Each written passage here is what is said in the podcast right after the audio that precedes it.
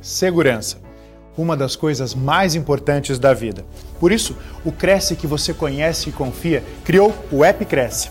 Nele, você pode encontrar o um imóvel para o seu lar, negócio ou investimento. Todos cadastrados por corretores de imóveis fiscalizados pelo órgão regulador.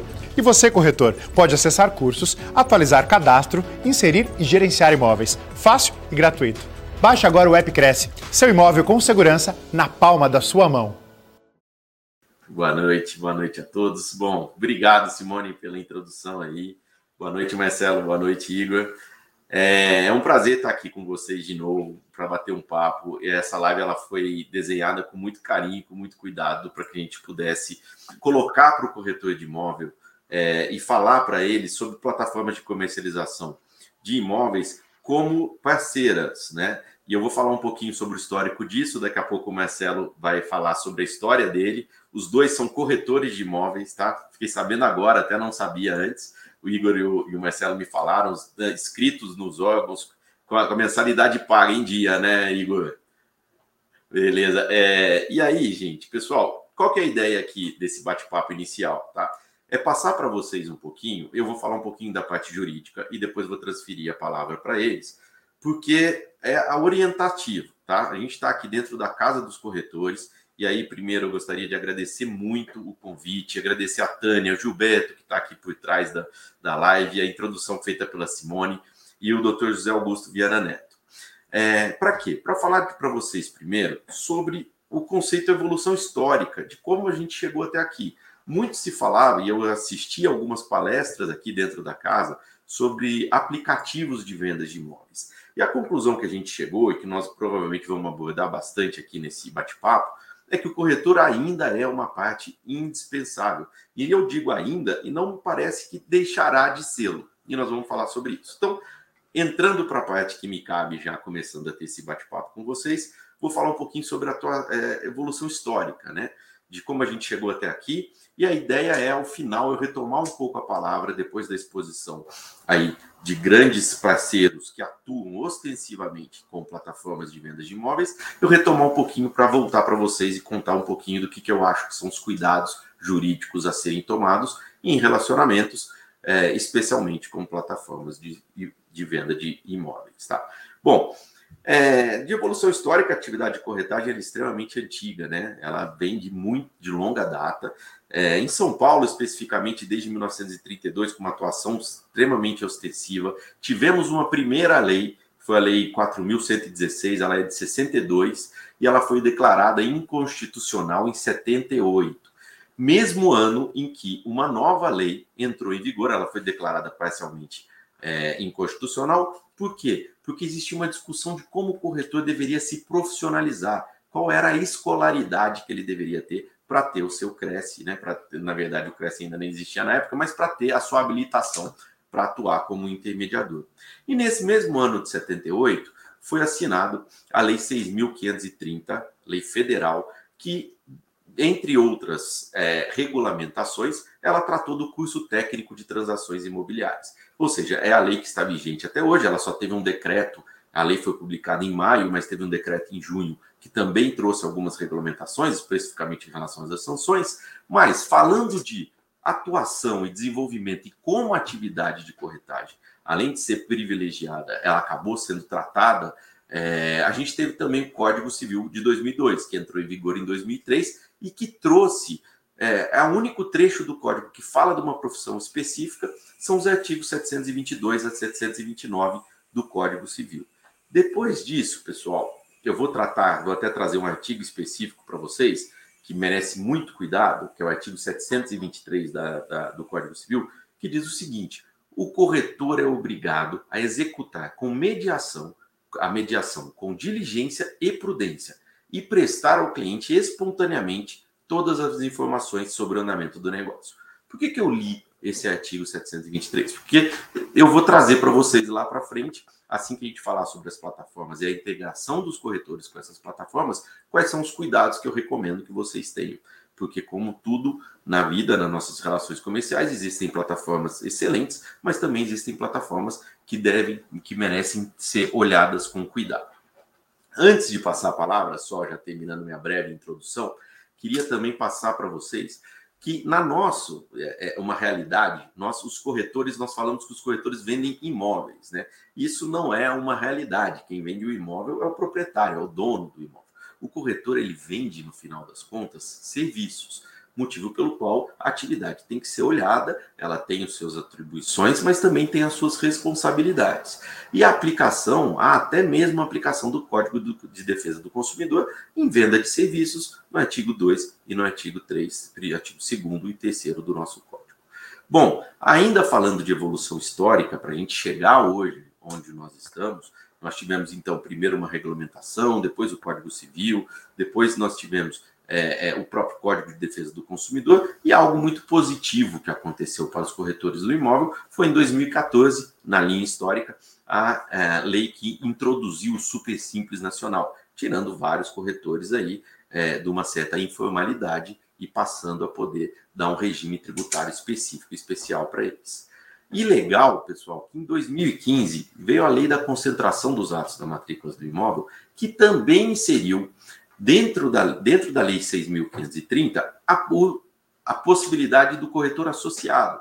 Isso também deu uma liberdade muito grande para os corretores, porque na maioria, grande maioria das vezes, corretores não são necessariamente associados a uma única é, imobiliária. Eles têm que ter essa liberdade. Aliás, faz parte da, da essência do corretor que ele tem essa liberdade para trabalhar, para que ele possa buscar e atingir os melhores é, é, resultados possíveis. Lembrando que o corretor sempre tem que agir com isonomia, com imparcialidade. É, ele tem que ser leal é, a, e, ele não pode ter parcialidade, nem tomar o lado de um, nem de outro, nem do comprador, muito menos do vendedor.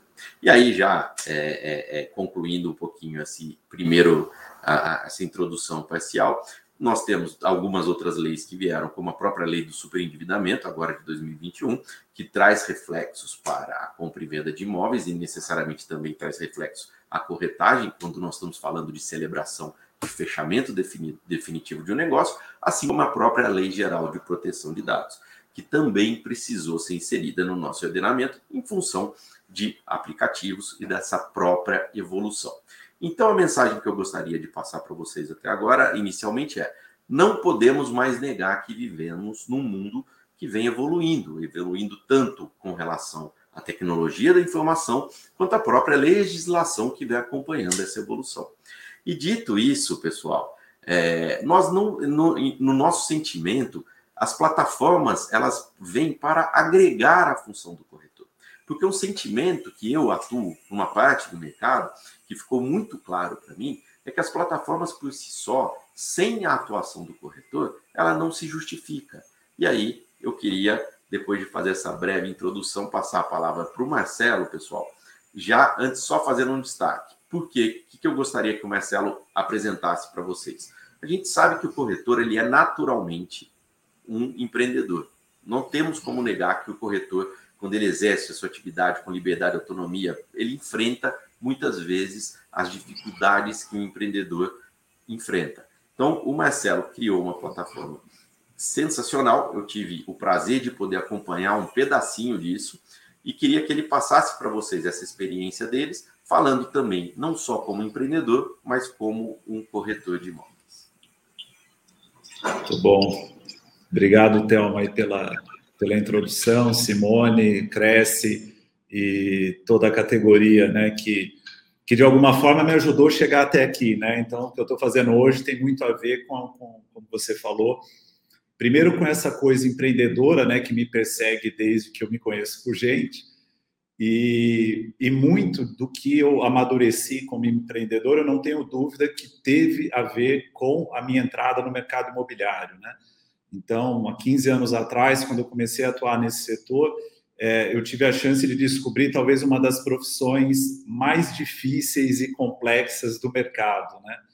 É, seja porque de um lado, né, você impacta diretamente a vida das pessoas e ajuda as pessoas a realizarem né, os seus maiores sonhos ou um dos seus maiores sonhos, que é a compra do imóvel, mas também do outro lado pela dificuldade que é, né, você atuar no mercado, especialmente quando você tem é, muitas vezes que, é, como você falou, né, entregar serviço para pessoas que nem sempre reconhecem o valor do serviço que você está entregando e talvez por isso a dificuldade, né, é, e a complexidade e a importância dessa profissão. Então, é, sou muito grato ao que o, o Cresce, o que a profissão me deu.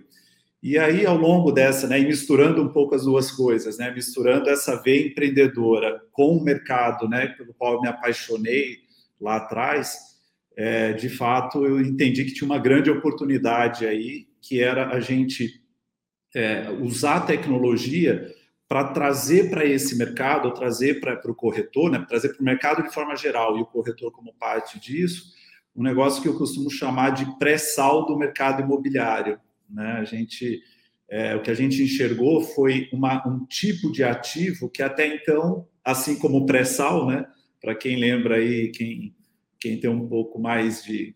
Quem já passou dos 18 anos deve lembrar, a gente está falando aqui daquelas dos poços de petróleo que ficam lá, né, nas profundezas e que até então não se acessava, né, as, as, a, as companhias de petróleo não traziam isso para a superfície de forma fácil. Então, eu traço esse paralelo porque a gente atua no mercado de, de imóveis que não tem ou não eram facilmente acessados pelo comprador ou pelo corretor, não chegavam nessa ponta que são os imóveis, ou retomados de bancos ou de governo, é, ou mesmo né, é, de entes, de empresas e entes públicos que querem vender esses ativos e não tinham como fazer isso, exceto por leilão. Então, acho que a, a Resale é um pouco dessa conjunção, né, da veia empreendedora é, com essa paixão pelo mercado imobiliário e com o conhecimento e com a experiência que, que a profissão de corretor de imóveis me deu. Né? Legal, Marcelo. E você podia passar para a gente também um pouquinho o que é, como que a Resale funciona hoje e qual que foi o momento, né? O Igor vai falar daqui a pouquinho da importância do corretor, mas é, como que ela funciona hoje como plataforma, permitindo, né, quais, qual a exposição dela dos imóveis e qual é a permissão que vocês deram para os corretores? Legal. É, eu, eu, costumo dizer assim que a gente atua no atacarejo, né? É, do mercado imobiliário. Então, assim, para quem. Então, quando você vai, por exemplo, nos, nos grandes atacadistas, no passado você tinha que comprar né, grandes lotes de produto. E o atacarejo, ele, né, você compra pagando o preço de atacado, mas você não precisa comprar lá né, 200 refrigerantes. Né? Você compra um fardo com seis refrigerantes, você compra um refrigerante, mas num preço de, de, de atacado. E, e, é isso um pouco do que a gente faz aqui. Então, a gente pega os imóveis no atacado, né, que a gente usa um termo em inglês para isso, que é o tal do B2B, que são imóveis de bancos, imóveis de empresas, imóveis de governo, no atacado, e a gente prepara esses ativos para serem vendidos individualmente para o consumidor final a um preço de atacado, a um preço com desconto. Né? Então, a resale é um grande outlet imobiliário. Lá as pessoas encontram imóveis é, das mais variadas, né, mais variadas tipologias. Então, a gente está falando desde pequenos lotes é, até grandes fazendas, casas, apartamentos em todo o Brasil, a um preço né, com desconto médio aí na casa de 40% frente ao valor de mercado. Então, isso é o atacarejo, né? A gente, é isso que a resale faz. Então, a gente pega no atacado, leva para o varejo a preços muito atraentes, né? É, e aí o Igor vai contar um pouquinho de como a gente faz isso no dia a dia. É, de qualquer forma, o que, que a gente enxergou e qual que é o maior valor que a gente leva para esses, para governo ou que a gente leva para os bancos? É exatamente a velocidade de venda ou a capilaridade para a gente levar esse imóvel e ele ser vendido rapidamente. Né? É, só para trazer talvez aí um pouco do olhar, assim, é, não é, apesar de muita gente achar que banco é imobiliária, que ele quer retomar o imóvel, né? E aqui a gente está falando de imóveis que podem ser aqueles retomados em operações de crédito imobiliário. A gente está falando de imóveis que, é, de uso do próprio banco. Então, né, a gente vende ex-agências de bancos, ex-prédios, escritórios de banco, até aqueles que foram retomados em outros tipos de operações de crédito, por exemplo, como crédito agrícola, e aí né, no, o agricultor deixou de pagar, o banco precisa recuperar esse ativo para recuperar o que ele emprestou. Né? Então, esses ativos, você pode ter eles com mais ou menos estresse, como a gente chama, né? Então, você pode ter um que ele ainda está ocupado pelo ex-mutuário, mas você também ter, pode ter apartamentos, como a gente tem agora, inclusive um empreendimento lá em Maceió, que o, o incorporador dacionou em pagamento para o banco, ou seja, ele usou, ele deu esses imóveis para quitar uma dívida com o banco, os imóveis estão lá prontos para morar, né? Então, ou seja, zero estresse e ainda assim com desconto. Então, esse é o tipo de ativo que a gente tem aqui dentro. E para dar capilaridade, para dar velocidade de venda, a gente tem que vender esses imóveis, é, usar né, todos os canais possíveis para a gente conseguir chegar no cliente final. Então, de um lado, pra, muitas vezes para cumprir a legislação, a gente tem que usar os leiloeiros. Então, hoje a gente tem leiloeiros conectados na nossa plataforma, mas um importante canal de venda são os próprios corretores e as imobiliárias que podem acessar esses ativos para levar para os seus clientes. E aí o Igor tem capitaneado isso aí com maestria, a gente tem crescido bastante. Vou deixar um pouco ele contar como é que a gente tem feito isso, especialmente nesse canal aqui do, dos corretores, né? Bola é tua, Igor. Legal. É, Igor, antes de, de, de, te passar a bola, só fazer uma adenda aqui, estou muito mais como mediador e estou adorando ouvir um pouquinho. E aí, só para o público entender, é, então, o que vocês estão fazendo, que você acabou de reportar, Marcelo, é que vocês estão levando para o mercado imóveis que não estariam disponíveis no mercado. Né? Eu sei que nós vamos falar aqui de plataformas de comercialização de uma forma geral. Hoje nós estamos falando aí da plataforma de vocês, que eu acho fantástica. Ou seja, de fato, para os corretores, vocês já vieram agregar valor, porque esses corretores não teriam acesso né, a esses a esses imóveis. Nós temos também outras plataformas que trabalham com imóveis que já estão também no mercado. Daqui a pouco eu falo um pouquinho sobre as questões jurídicas deles. Mas, Igor, conta para a gente aí é, da tua chegada e do que você vem fazendo aí pela, pela Resale. Ô, Thelmo, obrigado aí também, viu? Boa noite, boa noite a todo mundo aí que está assistindo a gente. Super prazer aqui, meio do Marcelo, que está falando com todo mundo aqui. Como você falou, somos corretores também, né? Então é sempre um, um prazer aqui estar ajudando aqui a, a, a, comunidade toda de corretores, né? É, eu acho que é um pouco disso. É, nós pegamos um imóvel que estava ali sempre sendo trabalhado com com os leiloeiros, né? E sempre tentando ser vendido de alguma forma pelos bancos e começamos a organizar um pouco esse trabalho aqui dentro, né? Então hoje dentro da da plataforma nossa nós temos imóveis sendo feito leilão, né, com leiloeiros do Brasil inteiro, né, conectados com a gente, né, então a pessoa pode ter acesso ali, o cliente pode ter acesso a esses imóveis de uma forma centralizada, com plataforma, é, e a gente tem um canal ali que o corretor também pode usar para vender esses imóveis nossos, né, então eu acho que a grande mudança nesse processo é que a parceria do corretor da imobiliária com a nossa plataforma a gente fornece a ele o estoque, né? A gente não pede que ele traga o estoque dele. Né? A gente, na verdade, fornece esse tipo de produto, que é um tipo de produto de, de banco retomado, né? Com características é, de, de imóvel retomado, né? Alguns, inclusive, ocupados, outros desocupados, mas que tem ali uma grande, um grande é, diferencial, que é o preço. Né? Eles vêm realmente com um preço, com um deságio interessante, e isso faz com que também a gente consiga municiar o corretor de uma, uma, uma prateleira diferenciada de imóvel para ele, né? Ou seja, ele continua fazendo o trabalho dele de captação na ponta, né? Ou de angariação, né? Que é usado esse termo também no Sul, quer ir lá buscar imóvel com o cliente, fazer foto, trazer para dentro da imobiliária dele ou ele trabalhar como corretor, né? Mas a gente entra nesse processo aí dando um pouco mais de robustez a prateleira, o estoque de imóveis dele, trazendo esse imóvel que estava dentro do banco para que ele possa vender também, né? E essa é a parceria que tem dado muito certo. Hoje, só para você ter uma ideia do tamanho, nós temos é, mais ou menos 11 mil imóveis disponibilizados na plataforma, sendo que é, parte deles está para leilão e aí o corretor não pode fazer essa comercialização, é, mas tem mais ou menos 4 mil imóveis que pelo Brasil inteiro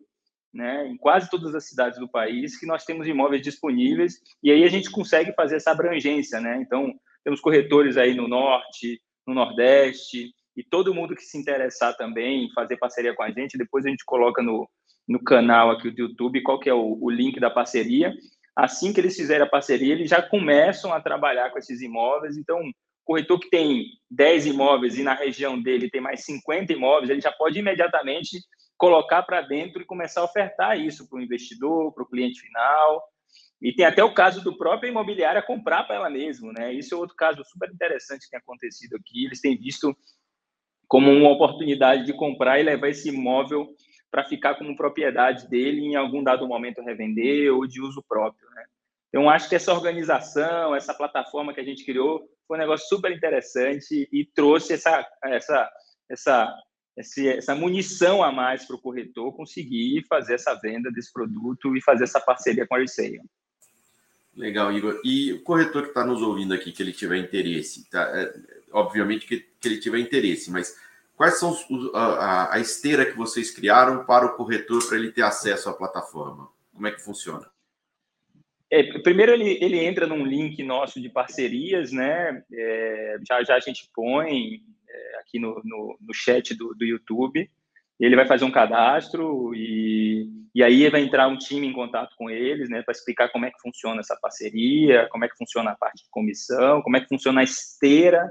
Né? Eu acho que o mais legal disso tudo é que nós temos uma esteira proprietária, assim, a gente cuida de todo o processo de assinatura do contrato do cliente, é, passar esse imóvel para o cliente dele, né, registro, pagamento de TBI, de registro, todo o relacionamento com o cartório da região. Então, essa preocupação nossa com toda a cadeia do cliente dele, para não ficar isso daí solto, é, a Resale faz e deixa esse conforto para o cliente dele, né? Porque eu acho que é importantíssimo isso, não só fazer a venda, mas cuidar de toda a jornada do cliente até a posse do imóvel.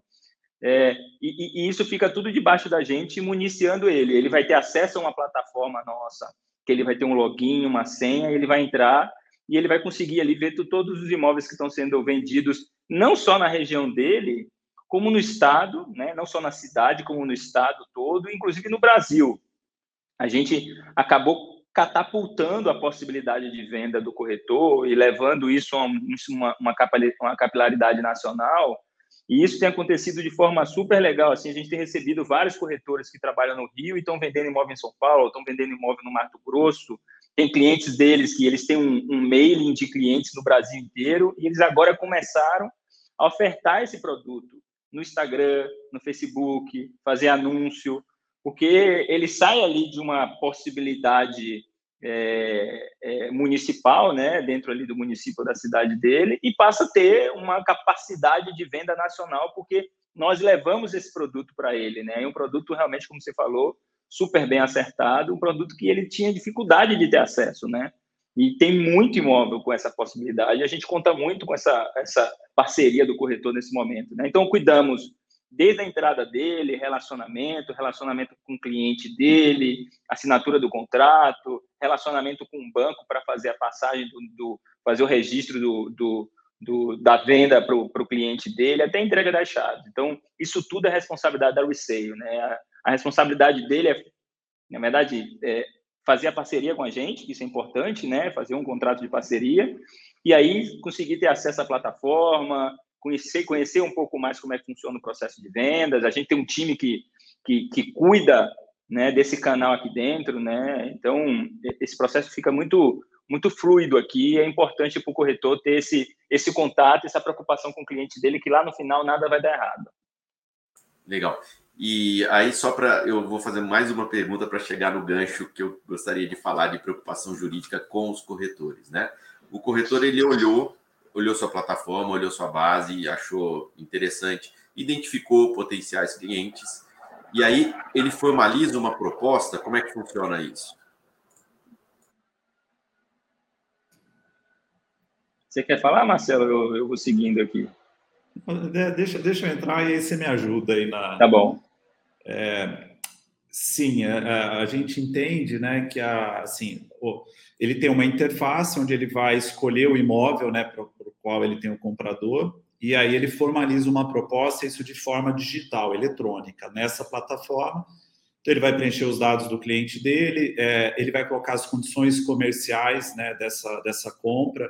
Então, se o cliente vai parcelar, vai pagar à vista, se vai financiar, é, se vai usar FGTS, enfim, ele conta lá ele assina eletrônico, aí ele, é, uma vez preenchido, ele, é, o sistema dispara essa proposta para o cliente dele assinar eletronicamente. então é o cliente quem assina a proposta, então é uma proposta firme, né? o cliente assina concordando, e nesse momento vai junto um contrato de corretagem, onde o corretor figura como parte do processo. Então, na, e aí começa um pouco do desenho jurídico, né? Então, é, o corretor é o intermediador da venda, né? E aí seguindo todo, né, todos os princípios da profissão, da ética e de, né, da assessoria que ele vai dar para o cliente. E a resale aparece em dois formatos. Primeiro, como a plataforma de vendas, então a gente né, é responsável por toda essa metodologia de venda e também como prestador de serviço dessa etapa que o Igor comentou. A gente tem essa nossa plataforma transacional, que a gente chama, que é a PagMóvel, que é uma plataforma que acompanha essa jornada depois dele de é, contrato, escritura e registro, né? conseguir as guias de TBI para pagamento. Lembrando aqui, como o Igor falou, a gente está em todo o Brasil, né? então assim, a gente não está só é, em alguns bairros das capitais, a gente atende aqui todo o Brasil. Então, cuidar de todo esse processo de forma centralizada, essa relação está regulada também no contrato. A partir daí, né, a partir do momento que ele assina essa proposta e esses contratos, tudo eletronicamente, então aí sim vai para o banco, o banco aprova a venda e aí nós seguimos com o processo de contratação normal, né, que é o CCV, o instrumento particular de compra e venda, escritura e registro. Mas nesse momento é onde o corretor ele, ele insere a proposta para que ela vá para aprovação do banco. Então, até aí, é, até aí onde o corretor vai. E depois, daí para frente, isso cai na nossa esteira e a gente que segue.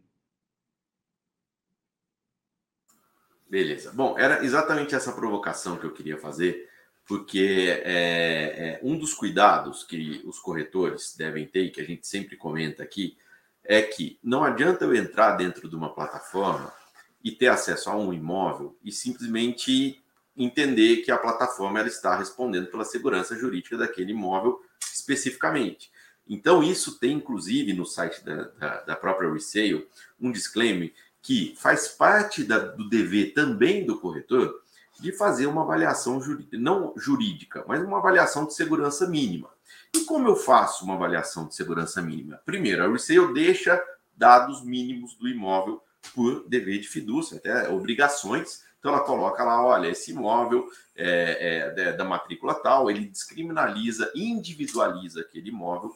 Se o imóvel, ele, ela conta um pouquinho do histórico de como esse imóvel chegou até lá, então pode ter vindo de uma da instituição financeira, ela pode ter vindo depois de um processo, pode ter vindo de estoque, né? Porque hoje, e aí que está um dos grandes é, é, é, lances que o Marcelo e o Igor comentaram, é que eles colocam à venda de fato imóveis que estavam parados na, na prateleira de uma instituição financeira porque não era do interesse dela olhar para aquilo, né? O, o, o, o Marcelo e o Igor acho que deixaram claro aí. O, o IBAN, a instituição financeira, quando ela vai retomar o imóvel, ela não quer retomar, ela queria o crédito. O imóvel passa a ser mais um problema para ela. Então, a gente está falando de uma plataforma aqui que, obviamente, a gente conhece a solidez. Mas o recado que eu gostaria de passar para os corretores e aí vou ler aqui uma parte específica do imóvel. Eu não quero assustar ninguém, mas eu gostaria de dar esse recado que de, de cautela, né? É, eu li para vocês que o corretor é obrigado a executar a sua mediação com diligência e prudência e prestar ao cliente espontaneamente todas as informações sobre o andamento do negócio.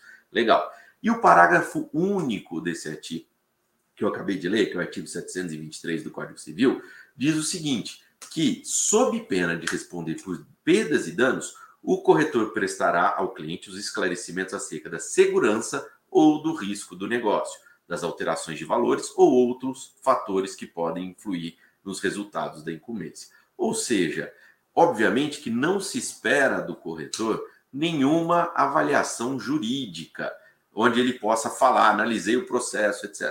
Mas dados mínimos, como por exemplo a obtenção de uma matrícula atualizada é extremamente recomendável para que não caiamos nessa cilada do parágrafo único, conhecer um pouco a plataforma com que você está é, é, tendo contato, realizar contratos. No caso da Resale, acabaram de explicar para a gente, ah, já, a gente recebe um contrato de parceria. A proposta ela é assinada pelo interessado em conjunto com o corretor, o que já formaliza aí é, é juridicamente que esse corretor está vinculado a esse imóvel. Então, tudo isso é, é extremamente importante entender a esteira para que a gente não tenha problemas ou dores de cabeça nesse sentido. Estou lendo aqui que tem.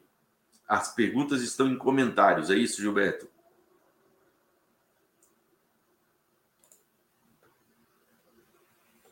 Estou lendo aqui que parece que tem algumas perguntas que nós estamos recebendo no YouTube. Bom, enfim. É, é, Facebook e YouTube. Ok. Simone está aí? Só para a gente conseguir. Fala, Simone. A gente Tudo não tá bem? Dando...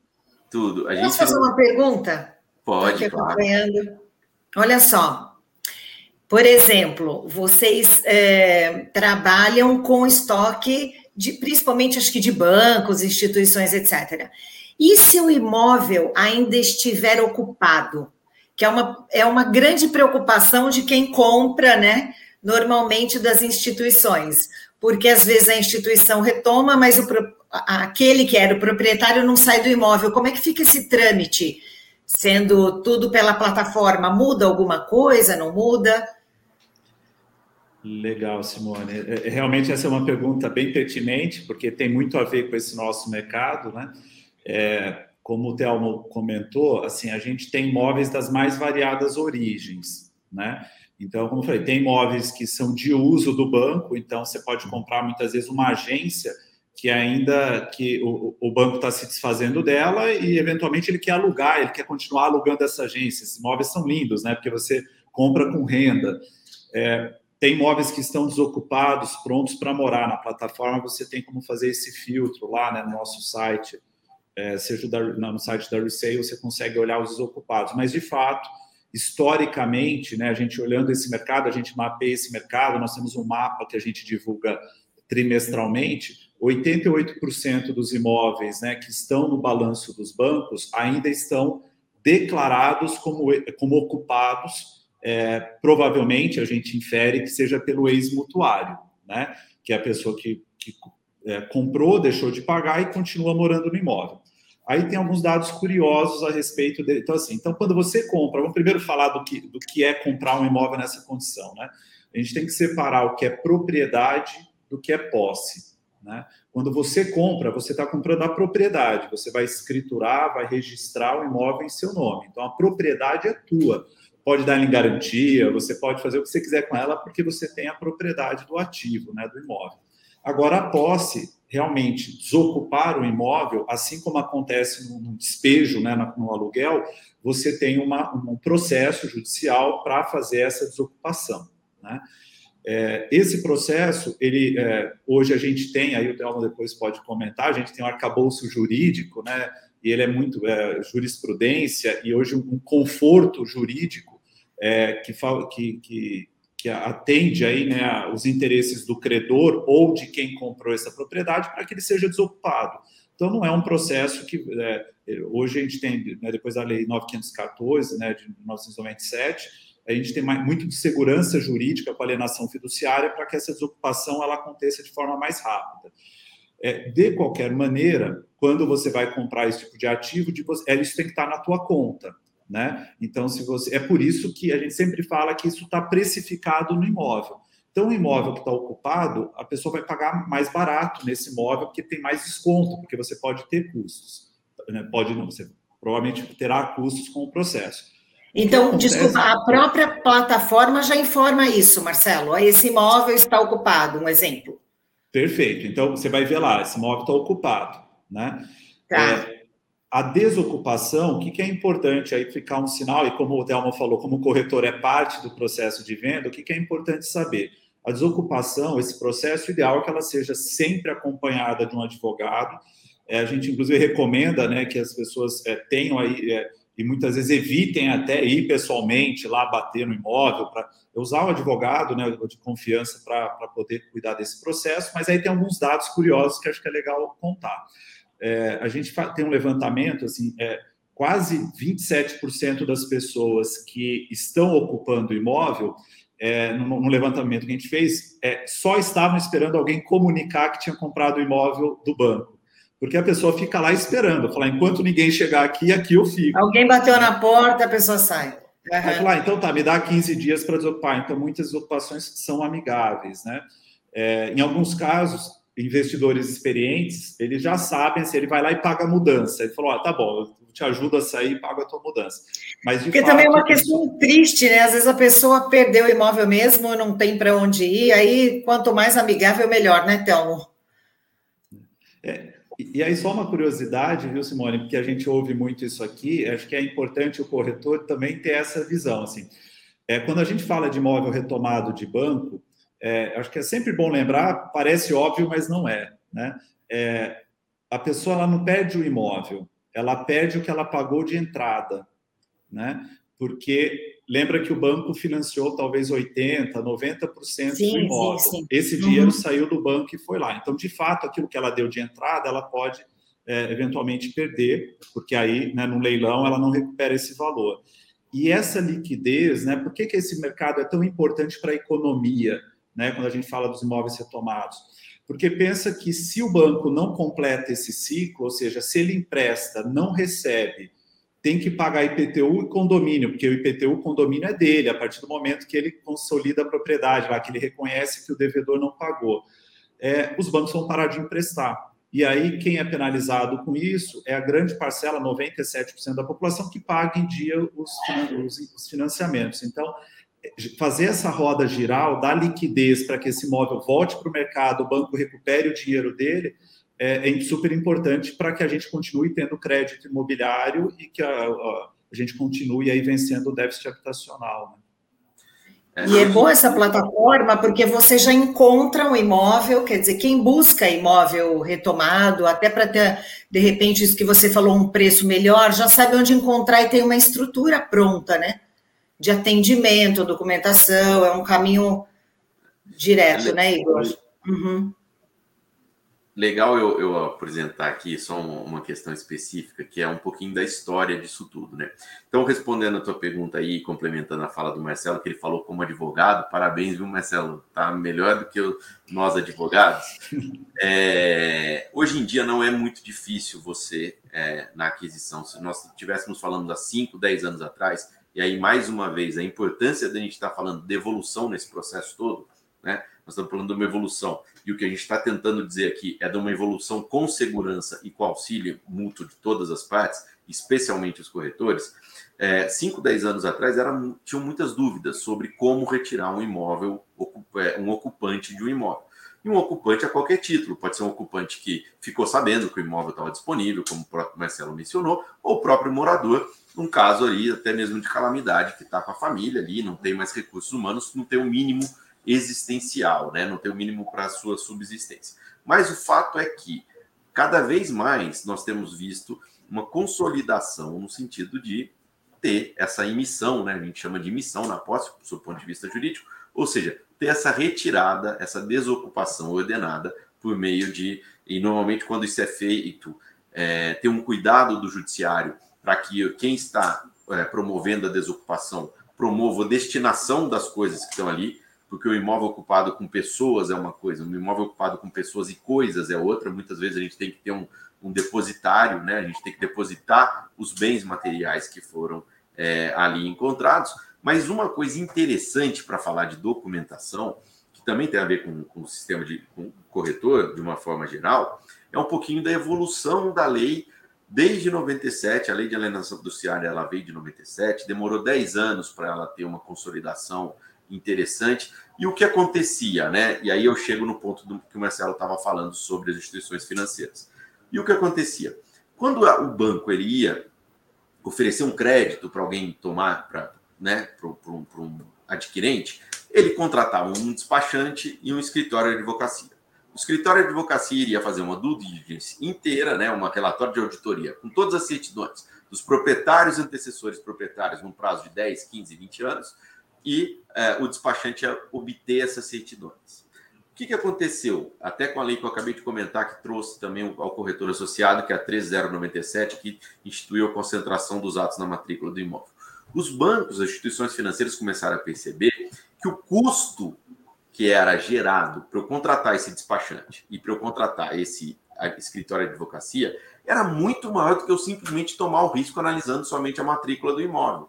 Então eu verificava a matrícula do imóvel, a matrícula do imóvel estava limpa, eu poderia comprar, eu poderia seguir, e eu, eu prefiro dispensar e tomar o risco do que comprar. Hoje, nós estamos falando que, de mais uma pitada de segurança jurídica, que é a concentração dos atos na matrícula do imóvel, que diz basicamente, essa lei ainda tem sido questionada, eu gostaria muito que ela entrasse, é, que ela, é, é, a gente fala aqui da lei pegar, da lei não pegar, eu sou um defensor da lei, que basicamente, Simone, você avalia a matrícula do imóvel, vê, olha, tem algum tipo de restrição? Sim, ok, preciso tomar cuidado. Não tem? Posso adquirir e vou ter segurança. Obviamente que a segunda ponta que precisa ser avaliada é a ponta da ocupação. Portanto, é, e isso é relevante, e é relevante porque é mais um ponto de preocupação para os corretores, porque se eu tenho todas essas obrigações que eu acabei de passar, minimamente eu tenho que ter conhecimento se o imóvel está ocupado ou não. Ah, mas Sim. eu não moro lá, eu, ok, eu tenho que ter algum contato. Eu ligo no Cresce, eu peço uma indicação, eu peço para alguém ir no imóvel e tirar fotos. Para vocês terem uma ideia, já existiram fotos, inclusive por drones. Olha, eu não consigo ter acesso ao imóvel aqui, obviamente que tomado todas as cautelas, eu vou tentar tirar as melhores fotos é, é, sem, que, sem que haja qualquer tipo de invasão de privacidade nesse sentido. Mas por que, que eu estou dizendo isso? Porque eu estou querendo conhecer o imóvel e o uso desse imóvel. Olha, Thelmo, a Juliana Luiz mandou um boa noite, Ângela Costa, estava na expectativa, agora está acompanhando, né, Ângela? Maciel Novaes, Juliana, Ed Carlos Cunha, todo o pessoal mandando boa noite, Fábio Melli, Lidiane Rosa, sucesso, boa noite para você também, Lidiane. Solange Arbex Linhares, boa noite a todos. Deve Júlia Utílio. Oi, Thelmo? Deve ser parente essa. Deve ser parente. Carol Martins, tema super atual e importante. Parabéns para a TV Cresce. Parabéns aos corretores de imóveis. Amanhã é o nosso dia, dia do corretor. Maria Patrícia Marques Vieira, boa noite a todos. Messias, Nathalie e Karate. Muito bacana o tema da live, parabéns. Norma, Ângela Costa, tradução perfeita do Marcelo. Quando o Marcelo estava explicando algumas coisas, inclusive na questão da, da desocupação, o pessoal gostou. Correia Consultor Imobiliário, Juliana Luiz Tandian. Será que eu falei certo? Receio é inovação na prática, plataforma que contempla todas as pontas do mercado. Jonas Menezes, e o pessoal dizendo que a resale é um mundo de oportunidades. O Luiz Carlos Quechichian, da, da Mirante Imóveis, também com a gente aqui. Um abraço. Clóvis Oliveira, Marialda, dizendo excelente explicação do Marcelo sobre a desocupação. Daniel Tobias, Fabrícia, Ícaro. Olha só, gente. O pessoal está gostando muito, principalmente porque nesse período de pandemia, né? É, todo mundo acabou, de uma maneira ou de outra, em todas as profissões, migrando para o universo digital. Hoje a gente precisa desse mundo mais do que nunca e a gente percebeu que dá para viver no mundo on e no mundo é, online, né? Online e offline, na verdade. O que, que vocês acham disso? O que, que vem aí pela frente, na opinião de vocês? Já estamos negociando imóveis por plataforma, fazendo escrituras digitais. A pessoa não precisa sair de casa para comprar um imóvel, para vender o seu imóvel, nem para assinar escritura. Então, o que, o que mais vem pela frente, na opinião de vocês? De positivo, né? Simone, eu, eu queria falar assim, eu acho que é, cada vez mais esse processo digital ele vai tomando mais corpo, né? E, e nós, corretores de imóveis, a gente precisa se adaptar cada vez mais a isso, né? Conseguir explicar para o cliente como é que vai ser feita essa escritura digital, fazer o processo, inclusive, dar a opção do cliente dele fazer uma visita virtual, né? Então, as imobiliárias, os corretores, todos têm que estar preparados com essa ferramenta agora, fazer não só a foto com uma visita virtual, ou até mesmo ir no imóvel e fazer uma live com o cliente, mostrar o imóvel, né? Por, por todas essas circunstâncias que a gente tem falado. Mas eu acho que cada vez mais o processo vai se digitalizando, né? Hoje aqui na empresa, praticamente 100% das vendas são digitais, né? É, nos imóveis desocupados, a gente ainda tem a visita, né? Mas todo o processo de formalização da proposta, assinatura do contrato de compra e venda, registro do contrato, ele é 100% digital, né? E nos imóveis ocupados, a venda é 100% digital, né? Porque não existe a, na, o, o, contato com o cliente para entrar no imóvel e conhecer. Então, eu acho que essa é uma tendência natural, uma tendência no mundo todo. Todo mundo veio, teve que se preparar muito rápido, mas a facilidade, eu acho que isso gera muita facilidade para o corretor, para a imobiliária e para o próprio cliente, né? Porque o cliente começou a ter acesso às, às informações mais rápidas e tomar as decisões até mais rápidas, né? Antigamente você tinha que fazer 100 visitas, hoje você pode fazer alguma dessas boas visitas, dessa quantidade de visita online, e aí tomar a decisão só de lá depois que fizer esse filtro antecipado, né? Eu acho que para o próprio corretor também isso melhorou demais. A assinatura de contrato online, tanto de locação como de venda, né? Digital. Então, você manda o, o, o contrato digital para o cliente assinar. Antigamente, você tinha que marcar todo o processo, ou para ir na imobiliária ou na casa do cliente. Isso vai continuar existindo, tá? É o que você falou, é um pouco do que a gente chama de physical, né? É, é, o físico com digital, né? Então, tem um pouco desse mix, mas ter as duas opções hoje é uma necessidade, assim, que eu vejo como importantíssima para o processo, né? Isso que você falou é bastante interessante, porque é aquilo, né? O corretor, normalmente, uma lista de endereços, vamos sair visitando, visitando, visitando. No meio do dia já viu vários imóveis e volta no outro dia. Esse filtro muito bacana, né? Você já vê no vídeo a pessoa falar: não, não é o que eu estou procurando. Não, não é essa planta, já, já vai eliminando, já vai filtrando, já vai dizendo é por aqui, por ali. O profissional também, ele já capta a, alma do cliente, né? O que o cliente está buscando. E, e essa questão de você poder, por exemplo, eu estou em São Paulo, se eu quiser comprar um imóvel uh, no Piauí, eu consigo. Eu não preciso ir até lá, né? É, e não só, né? Eu acho que as, as, os, os, limites acabaram, né? A gente tem clientes. É, não existem mais fronteiras, país, né? Tá uhum. está assinando escritura, está assinando contrato, né? Tem cliente que ficou preso em um aeroporto, não pôde vir porque acabou fechando lá o aeroporto e assinou o contrato, né? Então, acho que isso mudou demais, né? O jeito de trabalhar, a forma de trabalhar. E como sempre eu falo, sempre falei, assim, eu acho que o corretor precisa ir se adaptando ao movimento do mercado, né? Assim, negar que isso está acontecendo não dá mais, né? Porque você paga suas contas todas online, você pede sua comida online, você faz praticamente tudo. Você pede seu carro, o seu Uber, o seu táxi, tudo online. Então, por que não melhorar também o nosso processo e se digitalizar, né? Então, acho que é legal.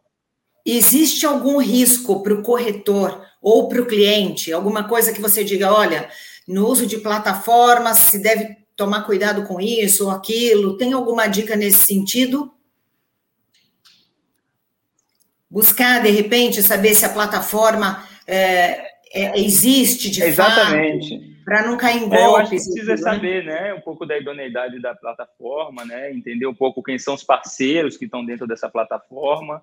É, acho que assinar um contrato de parceria, onde fique muito claro ali quais são as atividades dos dois, né, até onde vai a atividade do corretor, da imobiliária, até onde vai a da plataforma, isso é super importante. Né? Você viu que o Marcelo falou um negócio que é legal também, e, que, e o Telmo também falou.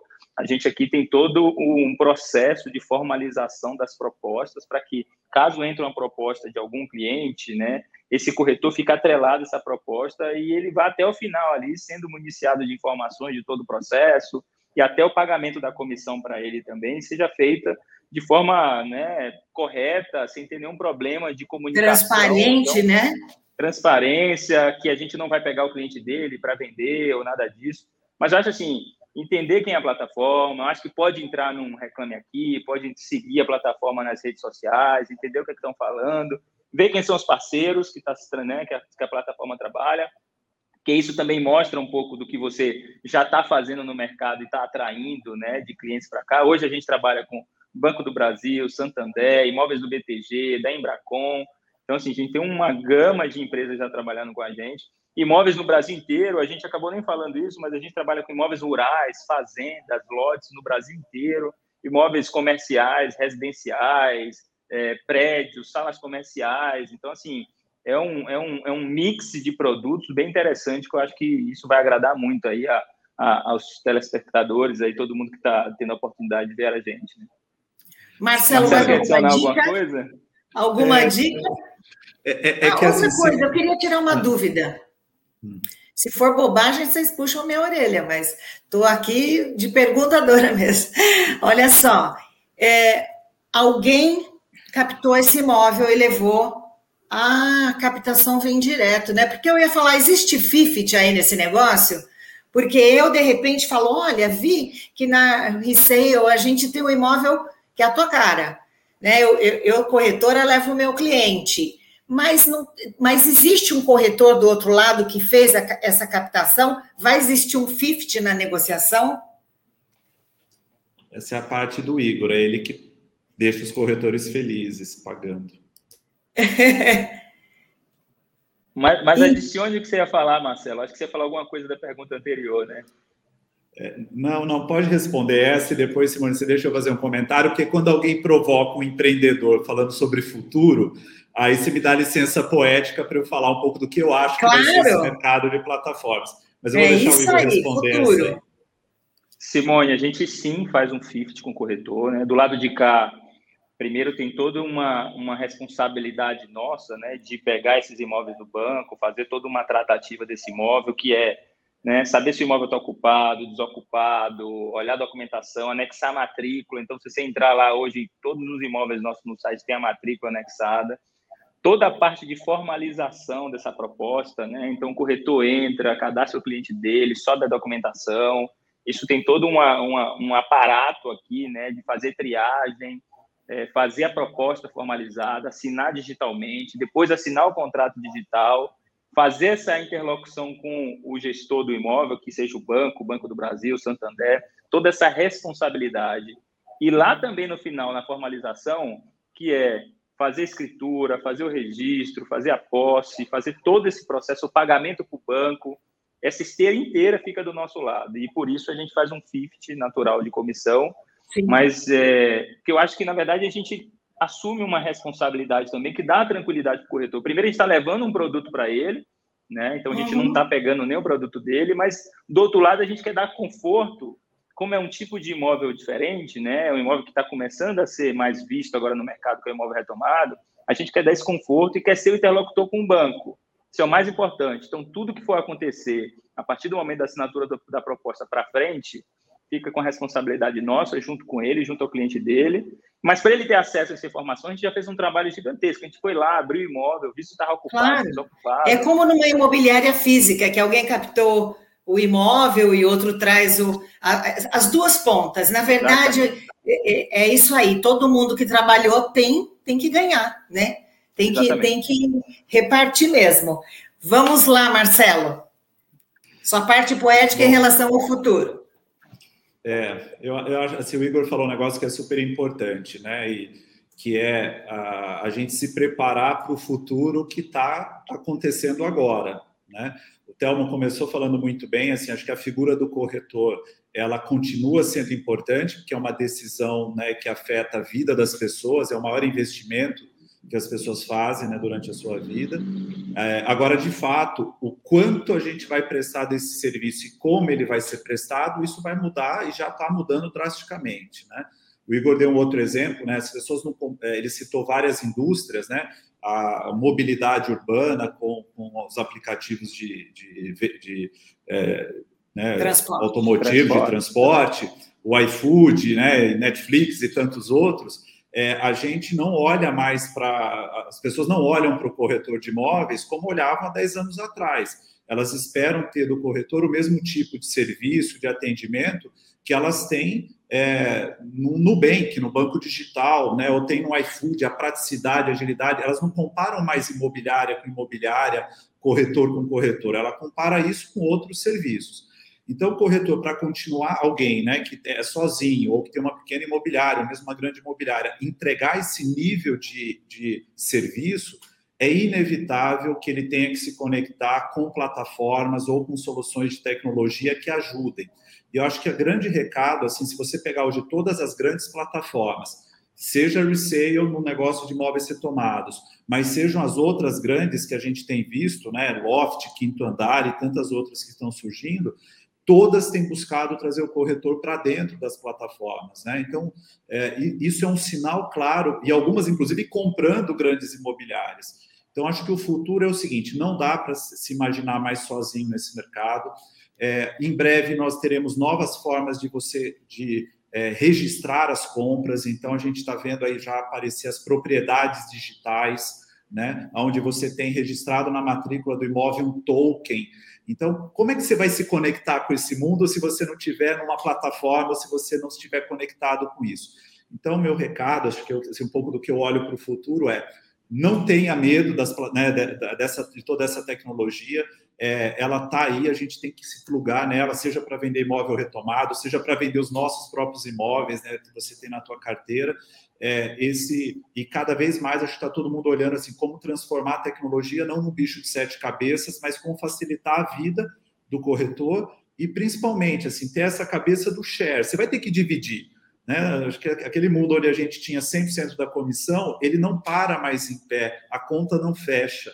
E, e aí é importante, assim, é melhor dividir para multiplicar. Né? Então, acho que é um pouco disso que o futuro reserva para todo mundo que está nesse mercado e quer sobreviver e continuar tendo bons resultados nele. Perfeito, e o mundo não vai retroceder. Oi, Igor. Só adicionando o que o Marcelo falou, uhum. eu acho que também, é, acho que a gente pode colocar também a plataforma nossa aqui como um, um, apoio do corretor nesse processo todo de digitalização, né? Porque a gente faz a proposta online, a gente faz o contrato online, a gente faz os registros dos, dos, dos, dos das, das escrituras todas online. Então, é, ele tem aqui uma ferramenta junto com a gente que já insere ele nesse processo de digitalização de uma forma que ele pode já começar a fazer isso sem necessariamente ter que ter essas ferramentas com ele no dia a dia, né? Aqui ele tem isso naturalmente, porque vai ser assim. Então, ele entrando aqui, fazendo a proposta, ele começa a vivenciar esse mundo, né? E ele vai sentir que tem uma facilidade gigantesca disso tudo. Então, depois ele pode, inclusive, contratar essas, essas ferramentas para fazer isso no, nas captações dele, né? nos estoques dele, ou a imobiliária também, que não está ainda entrando nesse movimento, pode fazer isso aqui junto com a gente e depois fazer isso lá dentro da imobiliária, né? Eu acho que esse processo pode ser feito aproveitar a plataforma nossa que tem essa disponibilidade de, de dar esse recurso para ele, né? E a gente vai aprendendo, aprendendo, quando você nem percebe quando viu, já aprendi, já sei fazer, não é? É uma coisa assim. Agora, Telmo, e você? Dicas para os nossos corretores para a gente encerrar? Ah, eu vou falar rapidinho aqui, por agradecer mais uma vez, adorei a exposição do Igor, do Marcelo, a sua mediação, Simone. E, eu acho que é um recado que eu poderia dar aqui pra, para os corretores é que a gente viveu num 15 anos atrás, a gente vem vivendo de 15 anos para cá uma, uma certa segmentação. Eu acho que tem espaço para todos. É, eu já passei as, os conselhos aí jurídicos, já deixei claro para todo mundo o que, que eu penso, o que, que eu acredito, mas eu acho que ainda existe no corretor aquela relação de confiança. Então, esse corretor que ele tem a carteira dele, ele tem a relação de confiança dele, ele pode sim se dar o luxo de não aderir a uma plataforma para comercialização, ele pode continuar é, seguindo nesse sentido, tendo a carteira dele. Então, nós estamos falando de dois tipos de, de, de, de trabalho, que é o que eu acredito, e eu acredito isso também no ramo jurídico, tá? Vai ter o, aquele alfaiate, né, que a gente chama de tailor-made, que é aquele cara que vai fazer sobre, sobre medida, ele vai conseguir costurar, entregar aquilo sob medida e vai ter as pessoas que vão ter que se adequar às novas modelagens, né? E isso enquadra muito. Nós temos, vamos viver com 15% de alfaiates e 85% do que o Marcelo acabou de falar. Quem não se adequar vai ficar do lado de fora de fato. Então é isso que eu acredito. A gente está passando isso não só no, no, no, com corretores, nós estamos entendendo aí o movimento mundial é, eu acredito que isso começou aqui no Brasil, inclusive no ramo de recrutamento e seleção. Tá? Eu falo isso há mais de 10 anos, mas o fato é que eu adorei estar aqui com vocês, ter esse bate-papo. É, meu e-mail acho que está aí para quem tiver alguma dúvida. E Igor e, e Marcelo, mais uma vez, muito obrigado. Só antes de terminar, eu queria dar só responder uma pessoa que mandou uma pergunta aí, é, perguntando a Cristiane Colette perguntando se os imóveis podem ser visitados. Podem sim, tá, Cristiane? Os imóveis que estão desocupados, é só entrar lá na, no site da Resale e solicitar essa visita, que você pode fazer visita no Brasil inteiro, em todos os imóveis, tá? E obrigado aí, Simone, pelo contato. Super legal aqui o papo.